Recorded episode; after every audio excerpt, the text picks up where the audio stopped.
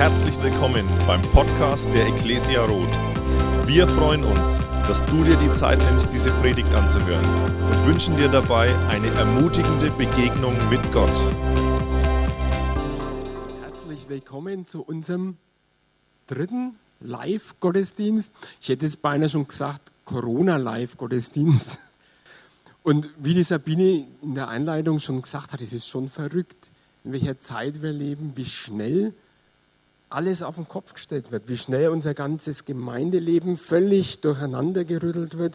Vor drei Monaten hätte keiner im Traum dran gedacht, von Live-Gottesdiensten zu sprechen. Da ist man ganz einfach in Gottesdienst gegangen. Und jetzt ist es was Besonderes, in den Gottesdienst zu gehen, Live-Gottesdienst zu haben und nicht irgendwo online, irgend, ja, im Wohnzimmer zu sitzen und am Computer den Gottesdienst verfolgen.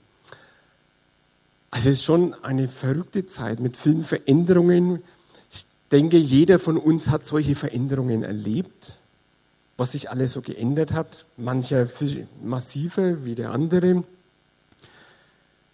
Ich habe mir so überlegt, eine Sache, was uns so alle betrifft, was vielleicht positiv ist an den ganzen Veränderungen, an diesem Lockdown, den unsere Regierung beschlossen hat, ist vielleicht das Thema Zeit ich kann mir vorstellen, dass der ein oder andere aufgrund dieser ganzen Einschränkungen wesentlich mehr Zeit hat oder wesentlich mehr Zeit zur Verfügung hat, die er jetzt mit sich selbst verbringen kann, mit seinem Ehepartner oder mit der Familie.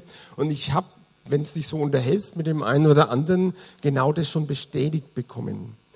Und vielleicht hat der ein oder andere auch diese Zeit genutzt, einfach einmal ein bisschen über sich nachzudenken, über sein Leben, also ich habe das so in den vergangenen Wochen, habe ich mir für mein Leben so eine Frage gestellt. Ich habe mich gefragt, Manfred, warum lebst du eigentlich?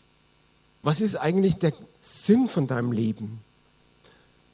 Und als Christ habe ich natürlich dann weitergedacht, was hat sich Gott dabei gedacht, als er, als er mich gemacht hat, als ich, ja, dass ich auf die Welt bin. So diese Fragen diese Frage hat mich bewegt so die vergangenen Wochen und ich möchte heute darüber predigen. Überschrift, warum lebe ich? Und diese Frage kannst du dir auch stellen. Vielleicht einmal unabhängig von all unseren Berufungen und Fähigkeiten. Wir Menschen machen ja, wenn wir vom Sinn unseres Lebens sprechen, immer ganz schnell gehen wir dazu über, das abhängig zu machen von unseren Fähigkeiten. Was kann ich bewirken? Welche Funktion habe ich irgendwo? Und machen das ganz schnell mit Sinn fest. Und wenn dann diese Funktion oder diese Fähigkeit oder diese Arbeit wegfällt, zum Beispiel, wenn ich in drei Jahren in Pension gehen darf, äh, stehst du ganz auf einmal von dieser Frage, ja, jetzt ist das weg was bleibt denn eigentlich dann noch übrig von meinem Leben? Und mir ist dann irgendwie so kommen, es kann doch nicht sein, dass wir Menschen den Sinn unseres Lebens, diese Sinnfrage immer daran festmachen, an unseren Funktionen, an unseren Fähigkeiten, an dem, was wir irgendwie leisten. Da muss doch noch ein viel tieferer Sinn dahinter stecken.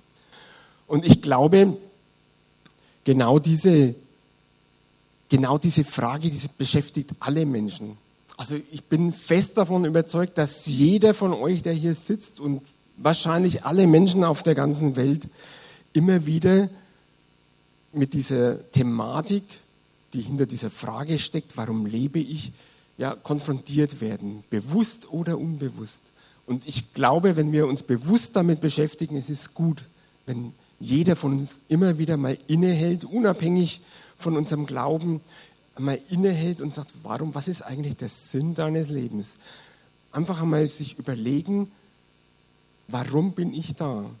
Und vielleicht dann auch mal sein Leben zu reflektieren, ist mein Leben überhaupt noch auf der richtigen Spur? Passt es überhaupt noch zu dem, ja, zu dem Lebenssinn, den ich meine, zu le leben zu müssen? Ja, diese Frage soll uns heute beschäftigen und auch die Antwort dazu. Also ich nehme es gleich vorweg. Ich habe für mich eine Antwort gefunden und darüber möchte ich heute predigen.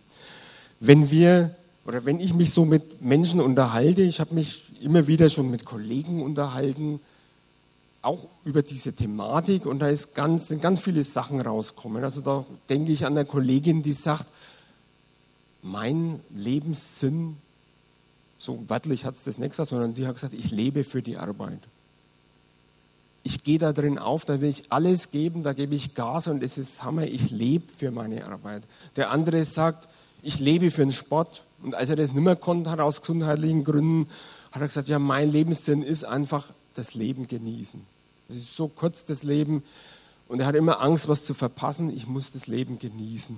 Und so hat jeder Mensch irgendwie so im Kopf, ja, was ist der Sinn meines Lebens und den muss ich verfolgen. Egal, ob das jetzt Beruf ist, ob es sportliche Ziele sind, ob es Hobbys sind, Familie, auch Gemeinde.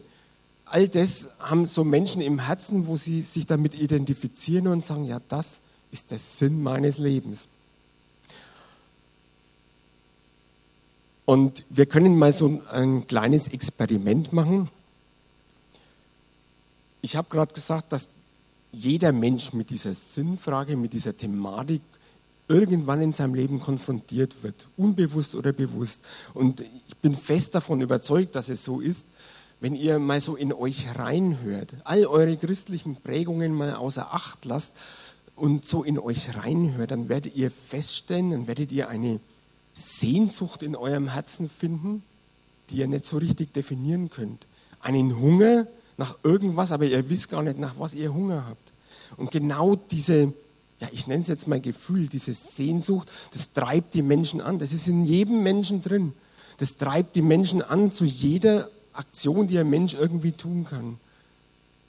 Wenn ich das erreicht habe, wenn ich dieses Ziel erreicht habe, dann bin ich glücklich. Wenn ich dieses Gut, dieses materielle Gut, egal was ihr euch jetzt darunter vorstellt, wenn ich das habe, dann bin ich glücklich. Wenn ich Direktor irgendeiner Firma werde, dann, dann habe ich es geschafft, dann bin ich glücklich. Und so diese Sehnsucht in uns, die treibt uns an zu guten Sachen, zu schlechten Sachen, zu Sachen, die uns krank machen. Und immer meinen wir, da finden wir unsere Erfüllung, da finden wir unser Glück. Und ich glaube, das hat ganz viel mit dieser Frage zu tun, warum lebe ich? Was ist der Sinn meines Lebens? Das treibt die Menschen um. Und in ihnen steckt diese Sehnsucht, die sie nicht richtig definieren können. Und da gibt es ein Buch in der Bibel, das hat der König Salomo geschrieben, Prediger heißt das, und da beschreibt er so in zehn Kapiteln genau diese Thematik. Dieser Mann hat alles ausprobiert, was ihr euch vorstellen könnt. Er hat sich alles geleistet, er war reich, er war sehr klug. Er hat nach damaligen Verhältnissen geforscht in den Wissenschaften. Er hat wirklich mehr gewusst wie alle anderen Menschen. Er hat Reichtümer angehäuft. Er hat sich Häuser und Schlösser gebaut. Und immer wieder, wenn er da mal dann kurz nachgedacht hat, hat er so Resümee gezogen und hat geschrieben, alles ist ein Haschen nach dem Wind. Alles ist nichts, ich werde nicht satt davon. Und in einem Vers bringt er das auf den Punkt. Wollte ich da die Folie anmachen. Könnt ihr mal? Genau, das ist ja schon da. Ich habe es jetzt da vorne gesucht. Entschuldigung. In einem Vers im Kapitel 3 bringt er das auf den Punkt. Da schreibt er so, alles hat Gott so eingerichtet, dass es schön ist zu seiner Zeit. Und dann kommt dieser Satz, auch die Ewigkeit hat Gott den Menschen ins Herz gelegt, aber das Werk Gottes von Anfang bis zum Ende kann kein Mensch begreifen. Das ist ein interessanter Vers und ich glaube, der trifft genau diese Thematik. Gott hat dem Menschen die Ewigkeit ins Herz gelegt und der Mensch kann es nicht begreifen. Und das ist der Grund, dieser Sehnsucht, die jeder Mensch in sich trägt, die er nicht so richtig fassen kann, die er nicht so richtig definieren kann. Er sehnt sich nach Erfüllung, nach Glück, nach Vollkommenheit, aber er kann es nicht begreifen. So geht es uns Menschen. Warum lebe ich? Und ich habe schon gesagt, ich habe mir die letzten Wochen über genau diese Frage ganz konkret warum liebst du Manfred Stilber? So Gedanken gemacht und ich habe für mich eine Antwort gefunden und diese Antwort klingt zunächst einmal total simpel und einfach. Wahrscheinlich, wenn du das so im Gespräch zu anderen Menschen sagst, dann werden die Menschen, wird dein Gegenüber sagen, was soll das? Das ist ja, wenn das dein ganzer Lebenssinn ist, dann tust du mir leid. So einfach und simpel klingt das. Aber ich glaube, da stecken tiefe Wahrheiten drin. Und ich glaube, also ich bin fest überzeugt davon und ich habe das auch erlebt, wenn wir uns darauf einlassen, auf diese Antwort, dann werden wir diese Erfüllung erleben. Wie lautet die Antwort? Der Sinn meines Lebens, warum ich lebe, davon bin ich überzeugt, das ist Gemeinschaft mit Gott. Gott möchte in Gemeinschaft, in einer engen Verbindung mit den Menschen leben. Ich bin sogar davon überzeugt, dass Gott richtig eine Sehnsucht danach hat, mit den Menschen in enger Verbindung zu leben. Und das ist eigentlich der einzige, ja, tiefere Sinn des Lebens. Darum hat Gott die Menschen geschaffen. Und wenn wir dieser Frage nachgehen, wenn wir in die Bibel reinschauen, dann können wir diese Thematik vom ersten Buch der Bibel an bis ganz zum Schluss finden. Gott hat Sehnsucht nach Gemeinschaft mit den Menschen. Gott möchte in enger Verbindung mit, mit dir und mit mir leben. Und ich sage jetzt nicht so allgemein mit den Menschen, sondern ganz persönlich. Gott sehnt sich danach, mit mir, Manfred Silber, mit, mit dir ganz persönlich Gemeinschaft zu haben, mit dir in enger Verbindung zu leben. Wenn wir in die Bibel so reinschauen, ich klicke da mal weiter.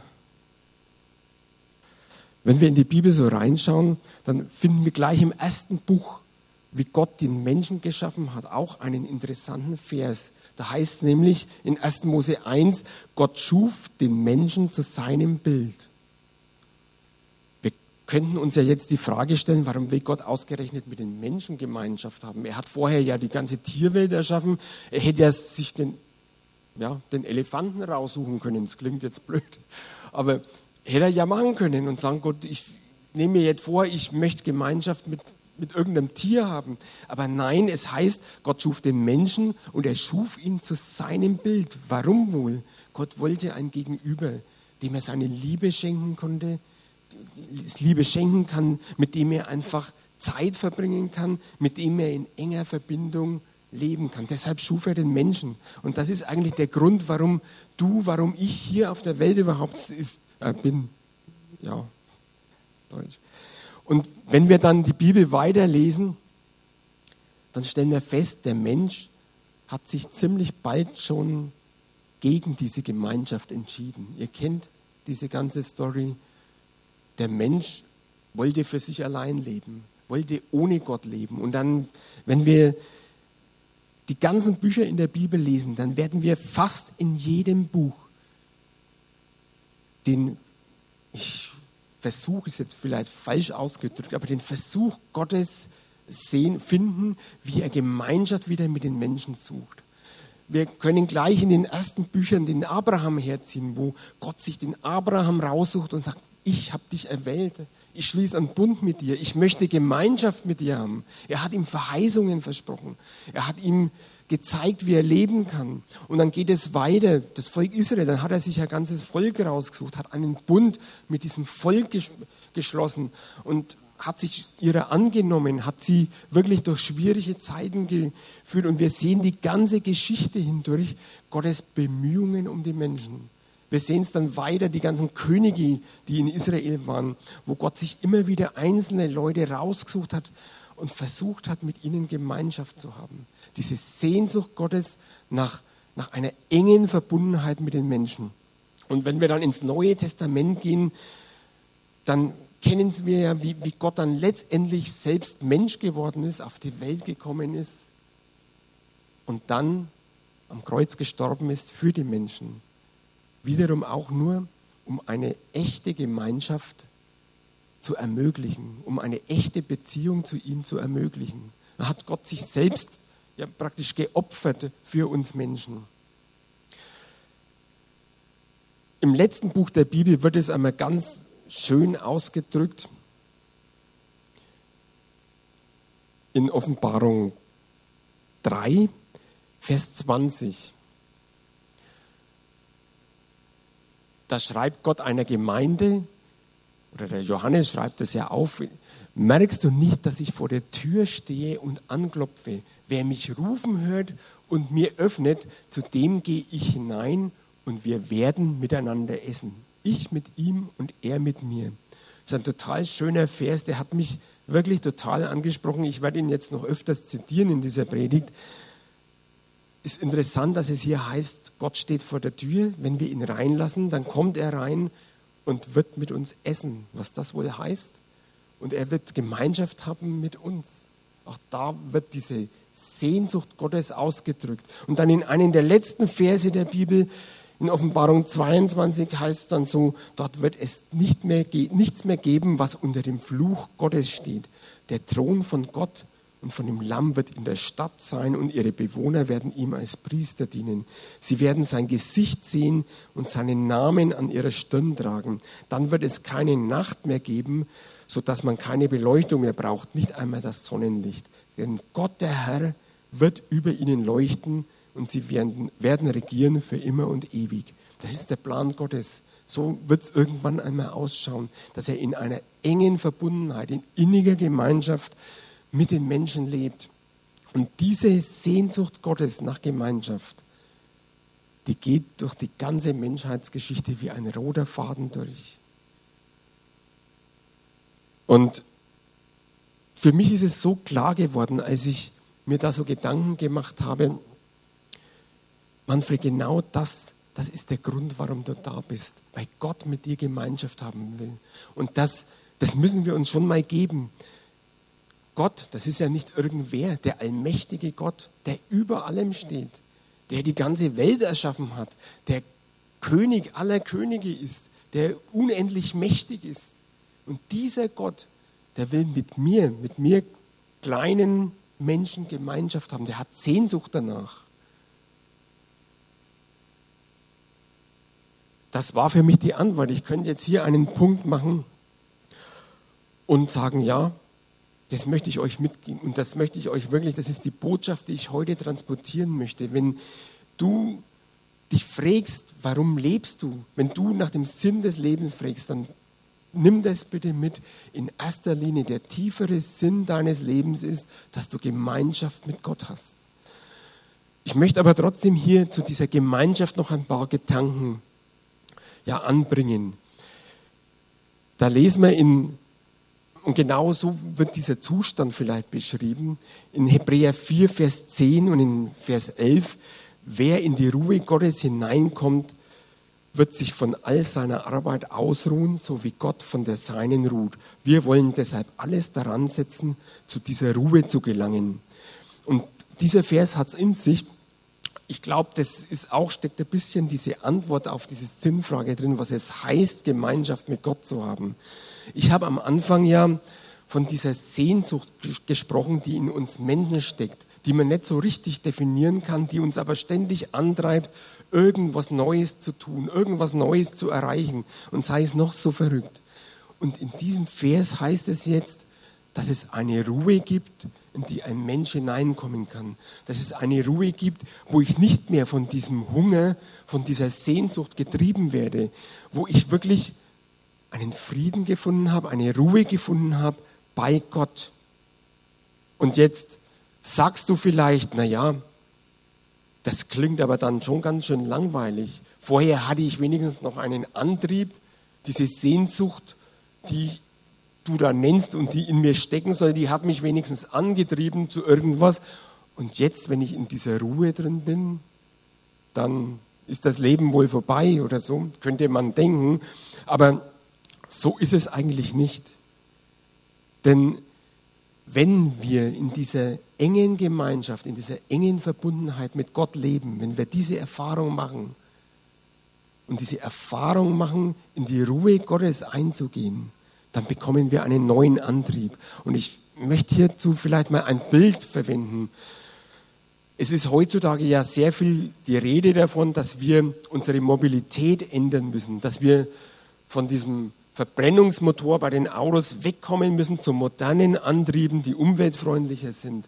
Und ich vergleiche jetzt einmal einfach diese Antriebe, die wir haben, dieser alte Antrieb der Sehnsucht, der zu uns zu irgendwas antreibt, den tauschen wir aus für, für einen neuen Antrieb. Und dieser neue Antrieb, Leute, das ist die Liebe Gottes.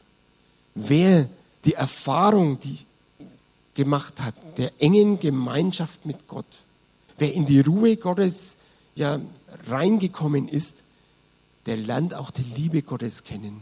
Und diese Liebe Gottes, das ist der neue Antrieb, der moderne Antrieb, kann man so sagen, den wir dann bekommen und der uns von jetzt an antreibt. Nicht mehr diese Sehnsüchte, die wir nicht einmal definieren können, die im Übrigen ständig von der Werbung benutzt werden, um uns zu irgendwelchen neuen Sachen anzureizen oder uns irgendwo Neues hinzubringen. Das, das nutzt die Werbung, das muss uns klar sein. Sondern wir werden jetzt angetrieben von der Liebe Gottes. Von jetzt an habe ich mir so aufgeschrieben, wenn unser neuer Antrieb, unser Motor aufgeladen ist, ist diese Liebe die Motivation für unser Handeln. Es kann durchaus sein, dass sich nach außen hin gar nichts verändert oder gar nicht so viel verändert. Aber in unserem Herzen hat sich alles verändert. Wir haben Frieden, wir sind zufrieden, wir sind keine Getriebenen mehr von unseren Sehnsüchten, wir haben keine Angst mehr, irgendwas zu verpassen. Wir müssen anderen und uns selbst nichts mehr beweisen. Wir können dankbar sein, in die Ruhe Gottes eingehen. Das bedeutet für mich, ja, bei Gott angelangt zu sein, Gemeinschaft mit Gott zu haben. Das bedeutet für mich Sinn des Lebens. Was ist dann Gemeinschaft mit Gott? Wie schaut es ganz praktisch aus? Und ich habe mir das überschrieben, Gemeinschaft ist gleich Zeit mit Gott, ist gleich Aufladen von meinen Batterien. Gemeinschaft wird nicht unbedingt gepflegt, indem ich irgendwelche Aktionen durchführe. Gemeinschaft heißt, dass ich ja ganz persönliche Zeit mit Gott habe. Das kann sein, dass ich da vielleicht meine Lebensprioritäten in puncto Zeit ein bisschen umstellen muss. Aber es ist klar, wenn ich mit jemandem Gemeinschaft haben will, dann muss ich Zeit mit ihm verbringen. Und ich möchte nochmal diesen Bibelvers von Offenbarung 3, Vers 20 zitieren, wo Gott sagt, ich stehe vor deiner Tür und klopfe an und wenn du mich reinlässt, dann komme ich und ich werde mit dir essen.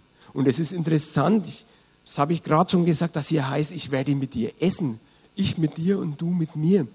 Es heißt nicht, ich werde mit dir eine Besprechung abhalten, ich werde mit dir irgendeine Aktion durchführen, irgendeine Evangelisation oder ich werde mit dir, was weiß ich, bei irgendeiner Arbeit dabei sein, sondern Gott sagt ganz bewusst, ich werde mit dir essen. Das bedeutet einfach, Gott hat Sehnsucht danach, mit mir persönlich Zeit zu verbringen. Gott geht es nicht um meine Leistung, dass er mit mir irgendwas besprechen will, was er für sein Reich oder für den Bau seines Reiches gebrauchen könnte. Das hat Gott nicht nötig, sondern Gott geht es rein um mich, um meine Zeit. Er möchte mit mir persönlich Zeit verbringen.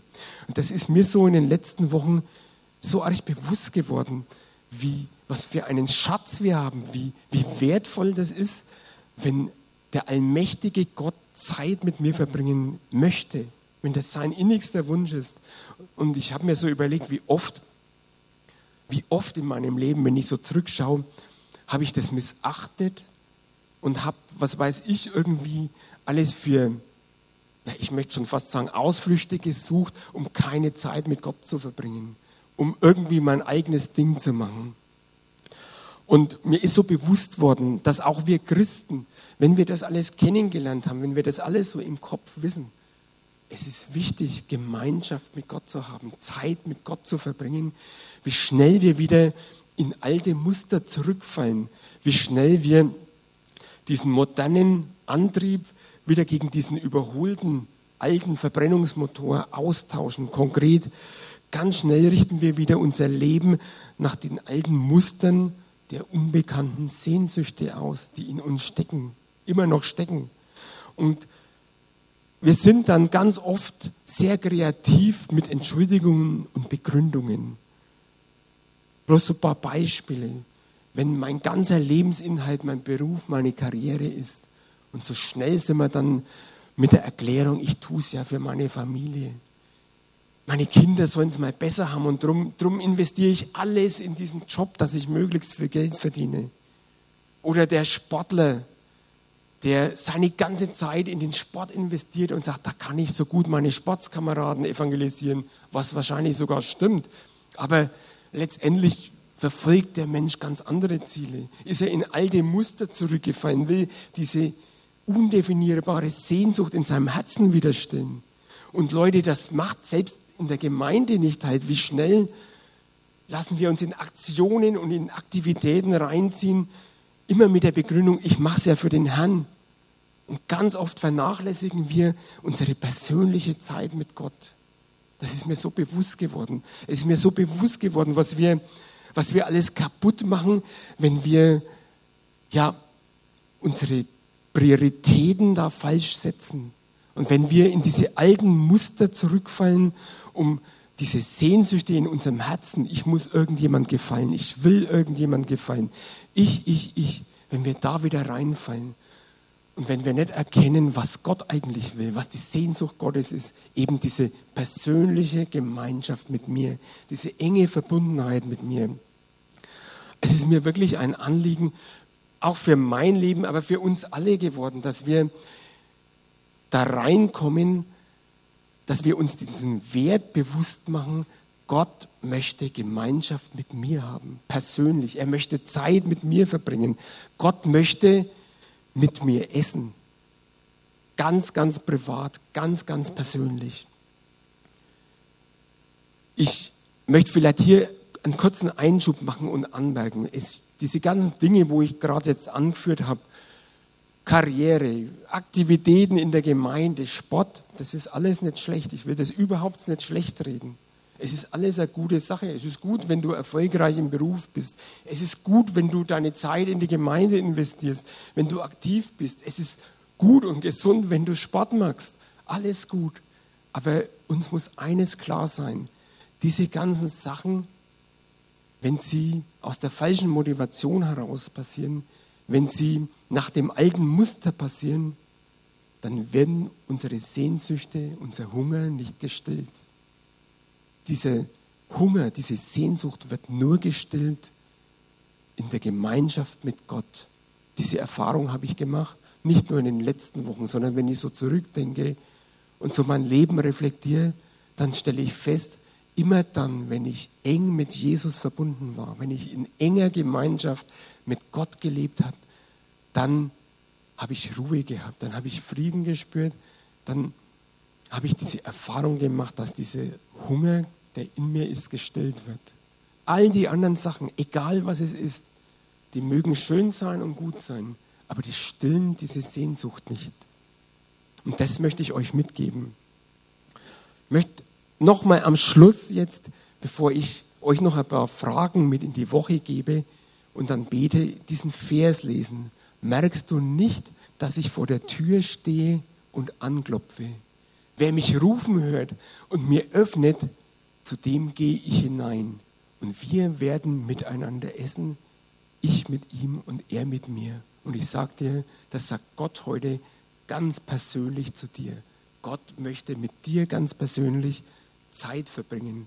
Und er steht vor deiner Tür und ich will dich einfach ermutigen, mach die Tür auf und lass ihn rein. Schenk ihm deine Zeit.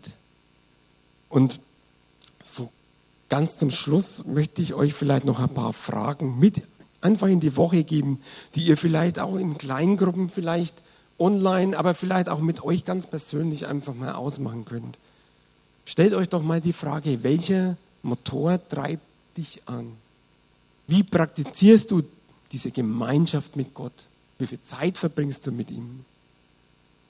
Und nicht zuletzt auch die Frage, ist Gott Teil deines Alltags? Auch das gehört zu dieser Gemeinschaft, dass ich Gott nicht irgendwo in einem Gottesdienst ja, reinstecke und sage, da passt er, aber in meinem normalen Lebensalltag, da mache ich mein eigenes Ding. Ist Gott Teil deines Alltags? Mit diesen Fragen möchte ich aufhören und ich möchte jetzt am Schluss noch beten. Herr Jesus, ich danke dir, dass du unser Herr bist. Ich danke dir und ich preise dich dafür, dass du mich erwählt hast, dass du mich ins Leben gerufen hast, nur aus einem Grund, weil du Gemeinschaft mit mir haben willst, weil du Sehnsucht danach hast, mit mir zu leben in enger Verbundenheit. Oh Herr, und ich bitte dich jetzt einfach um Vergebung, gerade jetzt für mich persönlich, wo ich diese Gemeinschaft so oft gemieden habe, wo ich so oft mein eigenes Ding, Ding durchziehen wollte und dich völlig außen vor gelassen habe, wo ich so oft meine Zeit verschwendet habe für irgendwelche sinnlosen Sachen, aber nicht deine Gemeinschaft gesucht habe. Herr, ich danke dir, dass du mich, dass du niemanden aufgibst, dass du uns immer wieder nachgehst.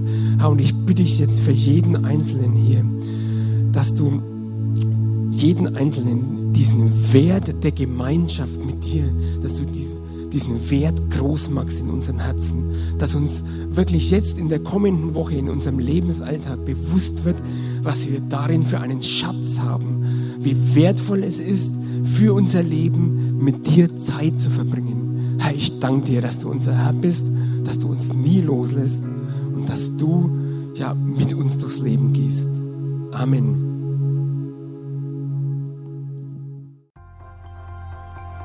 Wir hoffen, dass dir diese Predigt gefallen hat und dich in deinem Leben mit Gott stärkt. Außerdem wollen wir dich gerne besser kennenlernen. Dazu bist du herzlich eingeladen, unsere Sonntagsgottesdienste um 10 und 17 Uhr zu besuchen. Schau doch mal auf www.ecclesia-rot.de vorbei oder auf den sozialen Medien unter Ecclesia Rot. Wir freuen uns auf dich.